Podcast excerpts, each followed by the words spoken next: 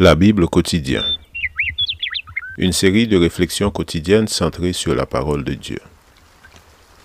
Que ce livre de la loi ne s'éloigne point de ta bouche. Médite-le jour et nuit pour agir fidèlement selon tout ce qui y est écrit. Car c'est alors que tu auras du succès dans tes entreprises. C'est alors que tu réussiras. Josué chapitre 1, verset 8.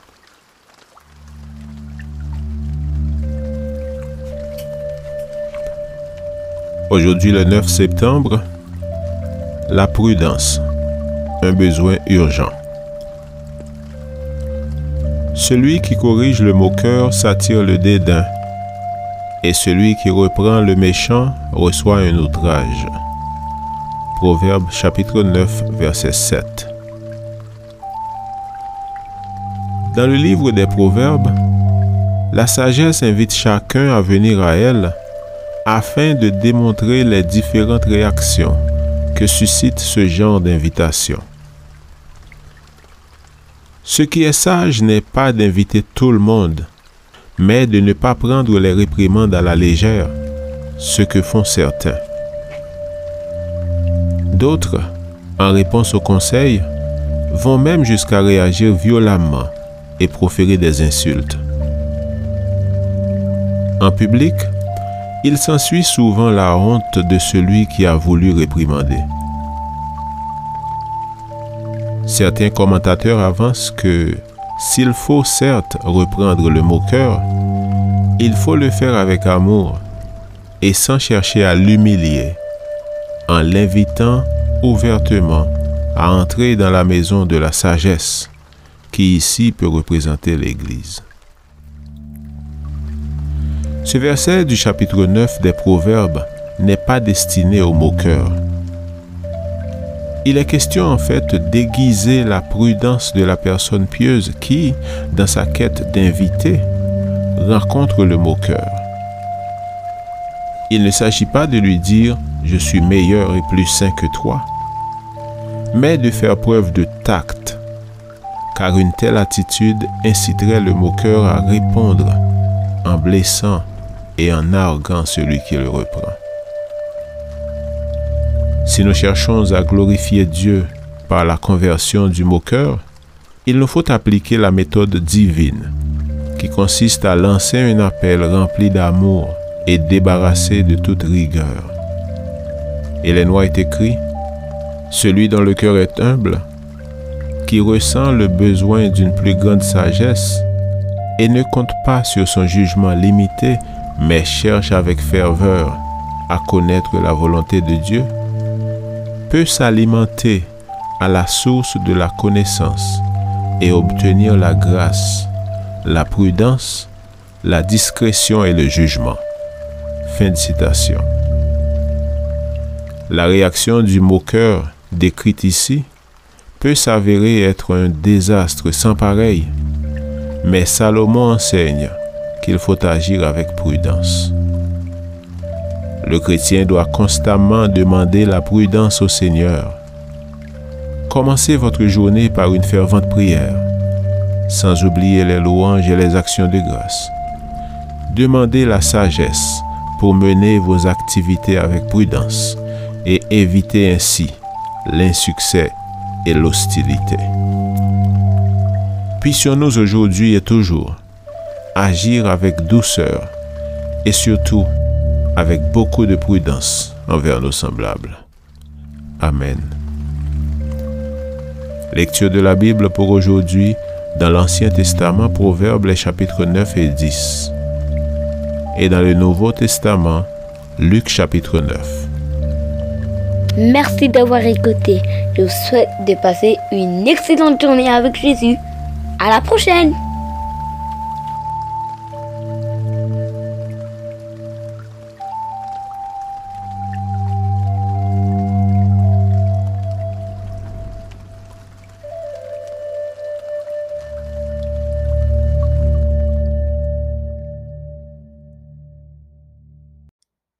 Proverbe chapitre 9 La sagesse a bâti sa maison, elle a taillé ses sept colonnes, elle a égorgé ses victimes, mêlé son vin et dresser sa table.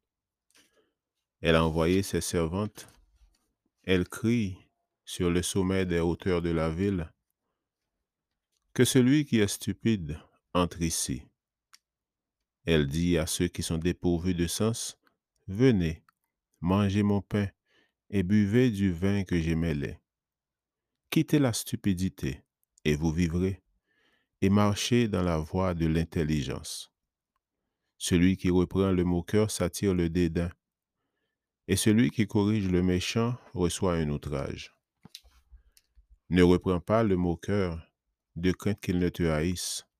Reprends le sage, et il t'aimera.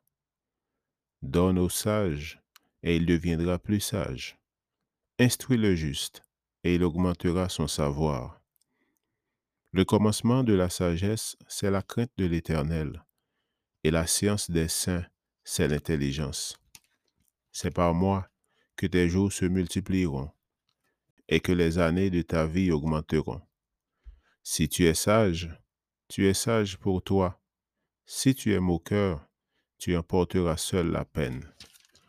La folie est une femme bruyante, stupide et ne sachant rien. Elle s'assied à l'entrée de sa maison, sur un siège dans les hauteurs de la ville, pour crier aux passants qui vont droit leur chemin. Que celui qui est stupide entre ici. Elle dit à celui qui est dépourvu de sens, les eaux dérobées sont douces, et le pain du mystère est agréable. Elle ne sait pas que là sont les morts, et que les invités sont dans les vallées du séjour des morts. Amen. Proverbe chapitre 10 Un fils sage fait la joie d'un père, et un fils insensé le chagrin de sa mère. Les trésors de la méchanceté ne profitent pas, mais la justice délivre de la mort. L'Éternel ne laisse pas le juste souffrir de la faim, mais il repousse l'avidité des méchants.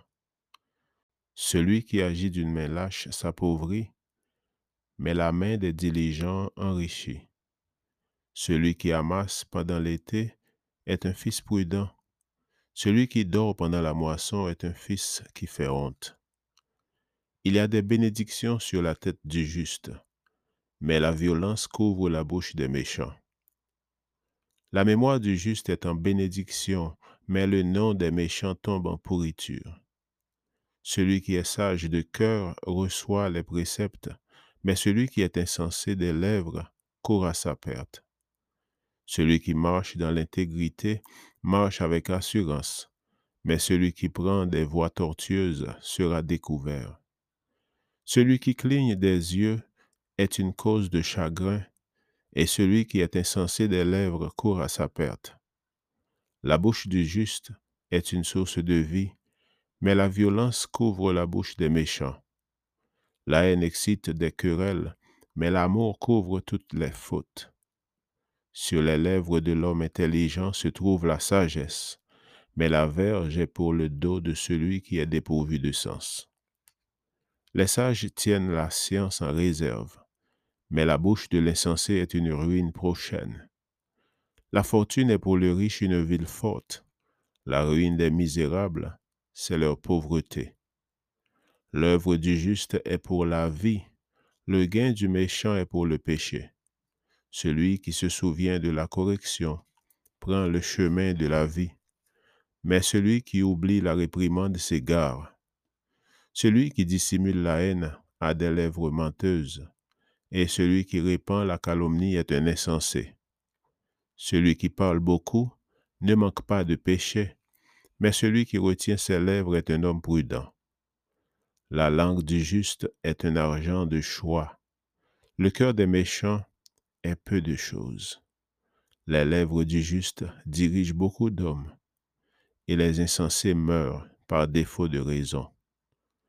C'est la bénédiction de l'Éternel qui enrichit, et il ne fait suivre d'aucun chagrin. Commettre le crime paraît un jeu à l'insensé, mais la sagesse appartient à l'homme intelligent. Ce que redoute le méchant, c'est ce qui lui arrive, et ce que désirent les justes leur est accordé. Comme passe le tourbillon, ainsi disparaît le méchant, mais le juste a des fondements éternels. Ce que le vinaigre est aux dents et la fumée aux yeux, tel est le paresseux pour celui qui l'envoie. La crainte de l'Éternel augmente les jours, mais les années des méchants sont abrégées. L'attente des justes n'est que joie, mais l'espérance des méchants périra. La voix de l'Éternel est un rempart pour l'intégrité, mais elle est une ruine pour ceux qui font le mal. Le juste ne chancellera jamais, mais les méchants n'habiteront pas le pays. La bouche du juste produit la sagesse, mais la langue perverse sera retranchée. Les lèvres du juste connaissent la grâce, et la bouche des méchants la perversité. Luc chapitre 9 Mission des douze apôtres Jésus, ayant assemblé les douze, leur donna force et pouvoir sur tous les démons, avec la puissance de guérir les maladies. Il les envoya prêcher le royaume de Dieu et guérir les malades. Ne prenez rien pour le voyage, leur dit-il, ni bâton, ni sac, ni pain, ni argent, et n'ayez pas de tunique. Dans quelque maison que vous entriez, restez-y, et c'est de là que vous partirez. Et si les gens ne vous reçoivent pas, sortez de cette ville et secouez la poussière de vos pieds en témoignage contre eux. Ils partirent et ils allèrent de village en village, annonçant la bonne nouvelle et opérant partout des guérisons. Hérode ne sait que penser de Jésus. Hérode le tétrarque entendit parler de tout ce qui se passait, et il ne savait que penser. Car les uns disaient que Jean était ressuscité des morts, d'autres qu'Élie était apparu, et d'autres qu'un des anciens prophètes était ressuscité. Mais Hérode disait, J'ai fait décapiter Jean. Qui donc est celui-ci dont j'entends dire de telles choses? Et il cherchait à le voir. Multiplication des pains. Les apôtres étant de retour, racontèrent à Jésus tout ce qu'ils avaient fait. Il les prit avec lui et se retira à l'écart du côté d'une ville appelée Bethsaïda. Les foules, l'ayant su, le suivirent. Jésus les accueillit, il leur parlait du royaume de Dieu. Il guérit aussi ceux qui avaient besoin d'être guéris. Comme le jour commençait à baisser, les douze s'approchèrent et lui dirent, Renvoie la foule, afin qu'elle aille dans les villages et dans les campagnes des environs, pour se loger et pour trouver des vivres, car nous sommes ici dans un lieu désert. Jésus leur, dit, Donnez-leur vous-même à manger. Mais ils répondirent, Nous n'avons que cinq pains et deux poissons, à moins que nous n'allions nous-mêmes acheter des vivres pour tout le peuple. Or, il y avait environ cinq mille hommes. Jésus dit à ses disciples, Faites-les asseoir par rangées de cinquante. ils firent ainsi. Ils les firent tous asseoir. Jésus prit les cinq pains et les deux poissons, et levant les yeux vers le ciel, il les bénit. Puis il les rompit et les donna aux disciples afin qu'ils les distribuassent à la foule. Tous mangèrent et furent rassasiés, et l'on emporta douze paniers pleins des morceaux qui restaient. Opinions diverses sur le Christ. Confession de Pierre. Jésus annonce ses souffrances et sa mort. Un jour que Jésus priait à l'écart, ayant avec lui ses disciples, il leur posa cette question. Qui dit-on que je suis? Ils répondirent, Jean-Baptiste. Les autres, Élie. Les autres, qu'un des anciens prophètes est ressuscité. Et vous? leur demanda-t-il, qui dites-vous que je suis? Pierre répondit, Le Christ de Dieu. Jésus leur recommanda sévèrement de ne le dire à personne. Il ajouta qu'il fallait que le Fils de l'homme souffrit beaucoup, qu'il fût rejeté par les anciens, par les principaux sacrificateurs et par les scribes, qu'il fut mis à mort et qu'il ressuscita le troisième jour. Comment suivre Jésus? Puis il dit à tous, Si quelqu'un veut venir après moi, qu'il renonce à lui-même, qu'il se charge chaque jour de sa croix et qu'il me suive. Car celui qui voudra sauver sa vie la perdra, mais celui qui la perdra à cause de moi la sauvera. Et que servirait-il à un homme de gagner tout le monde s'il se détruisait ou se perdrait lui-même? Car quiconque aura honte de moi et de mes paroles, le Fils de l'homme aura honte de lui quand il viendra dans sa gloire et dans celle du Père et des saints anges.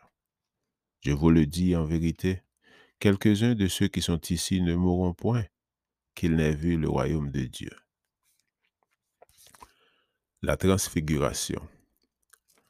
Environ huit jours après qu'il eut dit ces paroles, Jésus prit avec lui Pierre, Jean et Jacques, et il monta sur la montagne pour prier. Pendant qu'il priait, l'aspect de son visage changea, et son vêtement devint d'une éclatante blancheur. Et voici, deux hommes s'entretenaient avec lui. C'étaient Moïse et Élie, qui, apparaissant dans la gloire, parlaient de son départ qu'il allait accomplir à Jérusalem. Pierre et ses compagnons étaient appesantis par le sommeil, mais s'étant tenus éveillés, ils virent la gloire de Jésus et les deux hommes qui étaient avec lui. Au moment où ces hommes se séparaient de Jésus, Pierre lui dit, Maître, il est bon que nous soyons ici. Dressons trois tentes, une pour toi, une pour Moïse et une pour Élie. Il ne savait ce qu'il disait. Comme il parlait ainsi, une nuée vint les couvrir, et les disciples furent saisis de frayeur en les voyant entrer dans la nuée. Et de la nuée sortit une voix qui dit, celui-ci est mon fils élu. Écoutez-le. Quand la voix se fit entendre, Jésus se trouva seul. Les disciples gardèrent le silence et ils ne racontèrent à personne, en ce temps-là, rien de ce qu'ils avaient vu. Guérison d'un démoniaque. Le lendemain, lorsqu'ils furent descendus de la montagne, une grande foule vint au devant de Jésus. Et voici, du milieu de la foule, un homme s'écria, Maître, je t'en prie, porte les regards sur mon fils, car c'est mon fils unique. Un esprit le saisit, et aussitôt il pousse des cris, et l'esprit l'agite avec violence, le fait écumer, et a de la peine à se retirer de lui, après l'avoir tout brisé. J'ai prié tes disciples de le chasser, et ils n'ont pas pu. Race incrédule et perverse, répondit Jésus. Jusqu'à quand serai-je avec vous et vous supporterai-je? Amène ici ton fils. Comme il approchait, le démon se jeta par terre. Comme il approchait, le démon le jeta par terre et l'agita avec violence.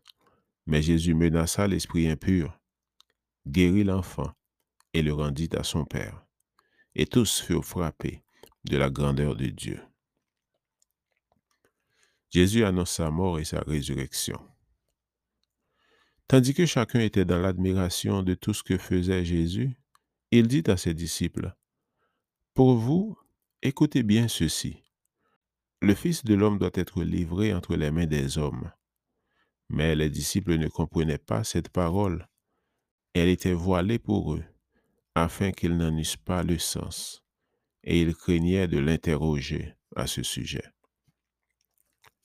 Qui est le plus grand Or, une pensée leur vint à l'esprit, savoir lequel d'entre eux était le plus grand. Jésus, voyant la pensée de leur cœur, prit un petit enfant, le plaça près de lui, et leur dit, Quiconque reçoit en mon nom ce petit enfant me reçoit moi-même, et quiconque me reçoit reçois celui qui m'a envoyé. Car celui qui est le plus petit parmi vous, c'est celui-là qui est grand. Jean prit la parole et dit, Maître, nous avons vu un homme qui chasse des démons en ton nom, et nous l'en avons empêché parce qu'il ne nous suit pas. Ne l'en empêchez pas, lui répondit Jésus, car qui n'est pas contre vous est pour vous. Jésus se rend à Jérusalem, un bourg des Samaritains. Lorsque le temps où il devait être enlevé du monde approcha, Jésus prit la résolution de se rendre à Jérusalem. Il envoya devant lui des messagers qui se mirent en route et entrèrent dans un bourg des Samaritains pour lui préparer un logement. Mais on ne le reçut pas parce qu'il se dirigeait sur Jérusalem. Les disciples, Jacques et Jean, voyant cela, dirent, Seigneur, veux-tu que nous commandions que le feu descende du ciel et les consume Jésus se tourna vers eux et les réprimanda, disant, Vous ne savez de quel esprit vous êtes animés, car le Fils de l'homme est venu, non pour perdre les âmes des hommes, mais pour les sauver. Et ils allèrent dans un autre bourg. Comment suivre Jésus? Pendant qu'ils étaient en chemin, un homme lui dit, Seigneur, je te suivrai partout où tu iras. Jésus lui répondit, les renards ont des tanières et les oiseaux du ciel ont des nids, mais le Fils de l'homme n'a pas un lieu où il puisse reposer sa tête. Il dit à un autre, Suis-moi. Et il répondit, Seigneur, permets-moi d'aller d'abord ensevelir mon Père. Mais Jésus lui dit, Laisse les morts ensevelir leurs morts, et toi, va annoncer le royaume de Dieu. Un autre dit, Je te suivrai, Seigneur, mais permets-moi d'abord d'aller prendre congé de ceux de ma maison. Jésus lui répondit, Quiconque met la main à la charrue et regarde en arrière n'est pas propre au royaume de Dieu.